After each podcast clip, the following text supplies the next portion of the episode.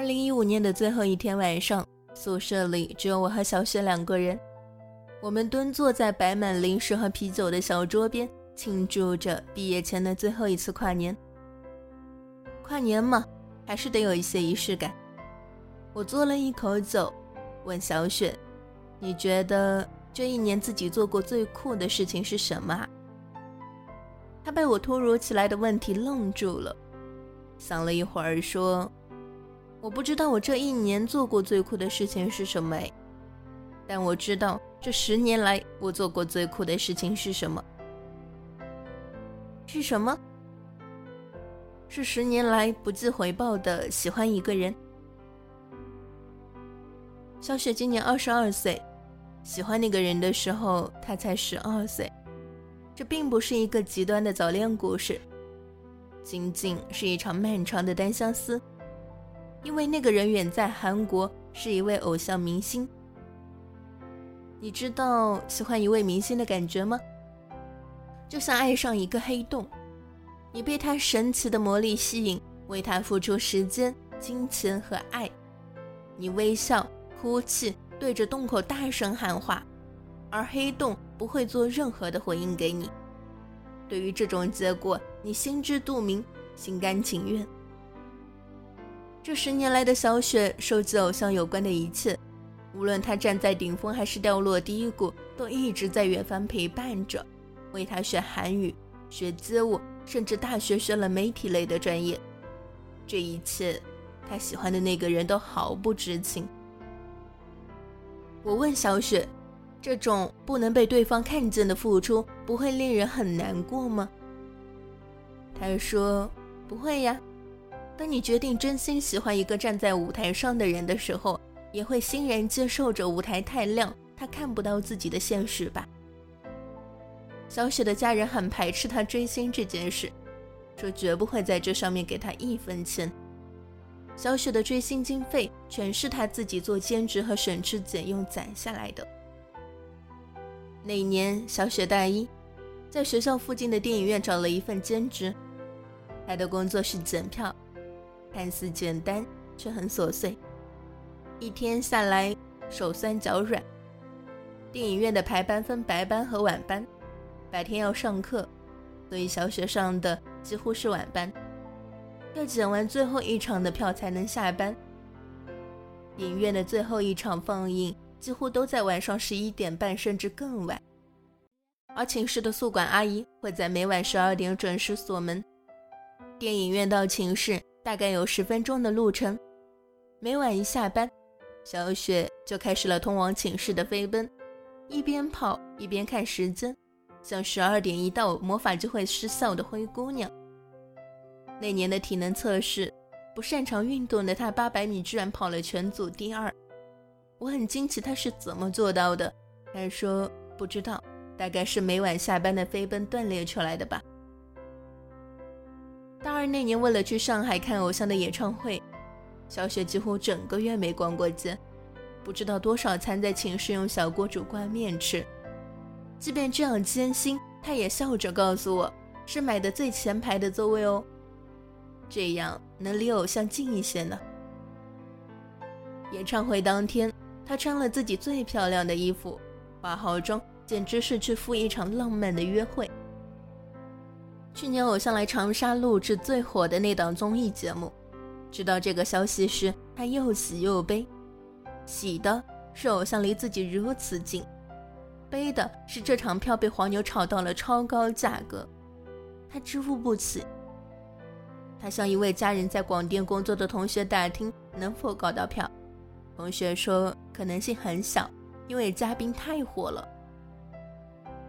这句可能性很小，让小雪看到了希望，因为对方并没有一口否决他。于是，在接下来的日子里，小雪尽己所能地对这位同学好，帮他做笔记，替他拿快递，自己饿肚子却给他买早餐，甚至主动在周末的清晨替他去干部培训，在山顶跟一群不认识的人一起喊着传销般傻乎乎的口号。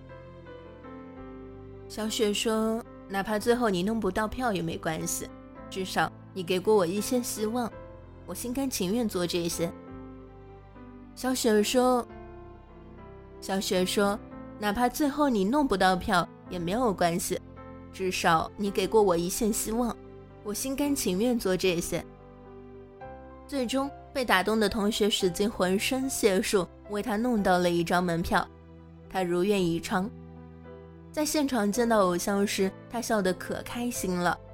他鼓掌的镜头因为卖力的像一个托儿而被节目组持续使用了好几期。有人不理解他，笑话他是脑残粉，是追星狗。他幽默又自黑，我可喜欢狗了，汪汪汪。现在的小雪已经在某综艺现场上班了，未来的某一天，她真的可能以工作人员的身份遇见自己的偶像呢。没有舞台上那么亮的灯光，偶像可以看清他的模样，或许还能跟偶像聊上几句。他可以打趣地说：“我当年一心想嫁给你来着，可是后来遇见对我很好的人啦，对不起喽。”每个人的生命中或许都需要这样一个偶像吧，他永远的存在着，不对你要求，也不惹你生气，你为他牵肠挂肚，为他去开阔视野。为他努力成为更好的自己，而他一直在那里，像一副梯子，你左脚可以往上走，右脚还有休息的地方。有偶像真的一点都不丢脸，无论你为偶像做过什么傻事，也无论别人怎么嘲笑你，只要你享受着喜欢一个人的过程，别人怎么看，真的没关系。也许未来三四十岁的你。回头看到二十岁为偶像疯狂的自己，也会变成一个别人，也会觉得自己很可笑、很不可理喻。可那种不计回报去喜欢一个人的勇气呀，再也不会有了，再也不会了。今天和你分享的这篇文章来自于作者巫小诗。我曾不计回报的喜欢一个人。查看本期节目文章，可以关注到我的微信公众号“下潜全拼一九九四”。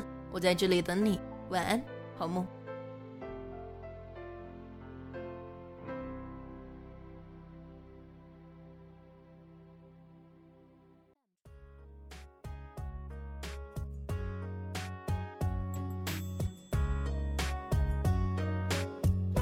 你是我心内的一首歌，心间开起花一朵。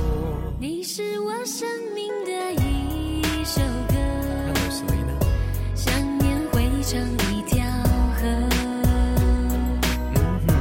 点在我心内的一首歌，不要只是个过客，在我生命留下一首歌，一首歌，无论结局会如何，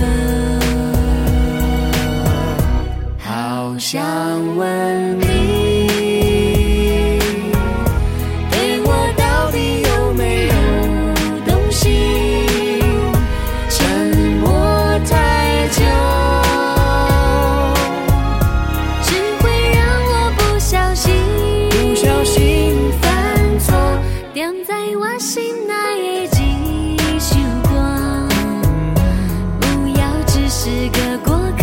在我。生命留下一首歌，无论结局会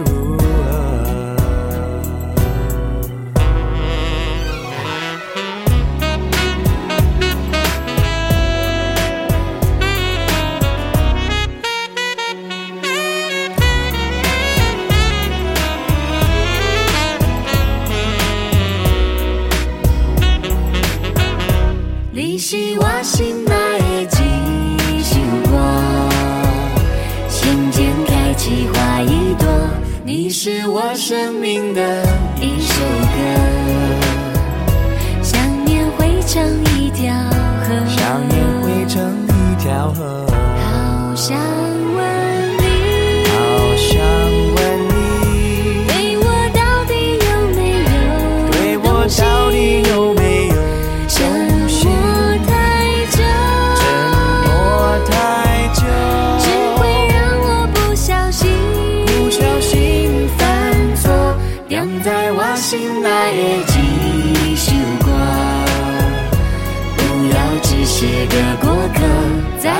生命留下一首歌，不问结局会如何。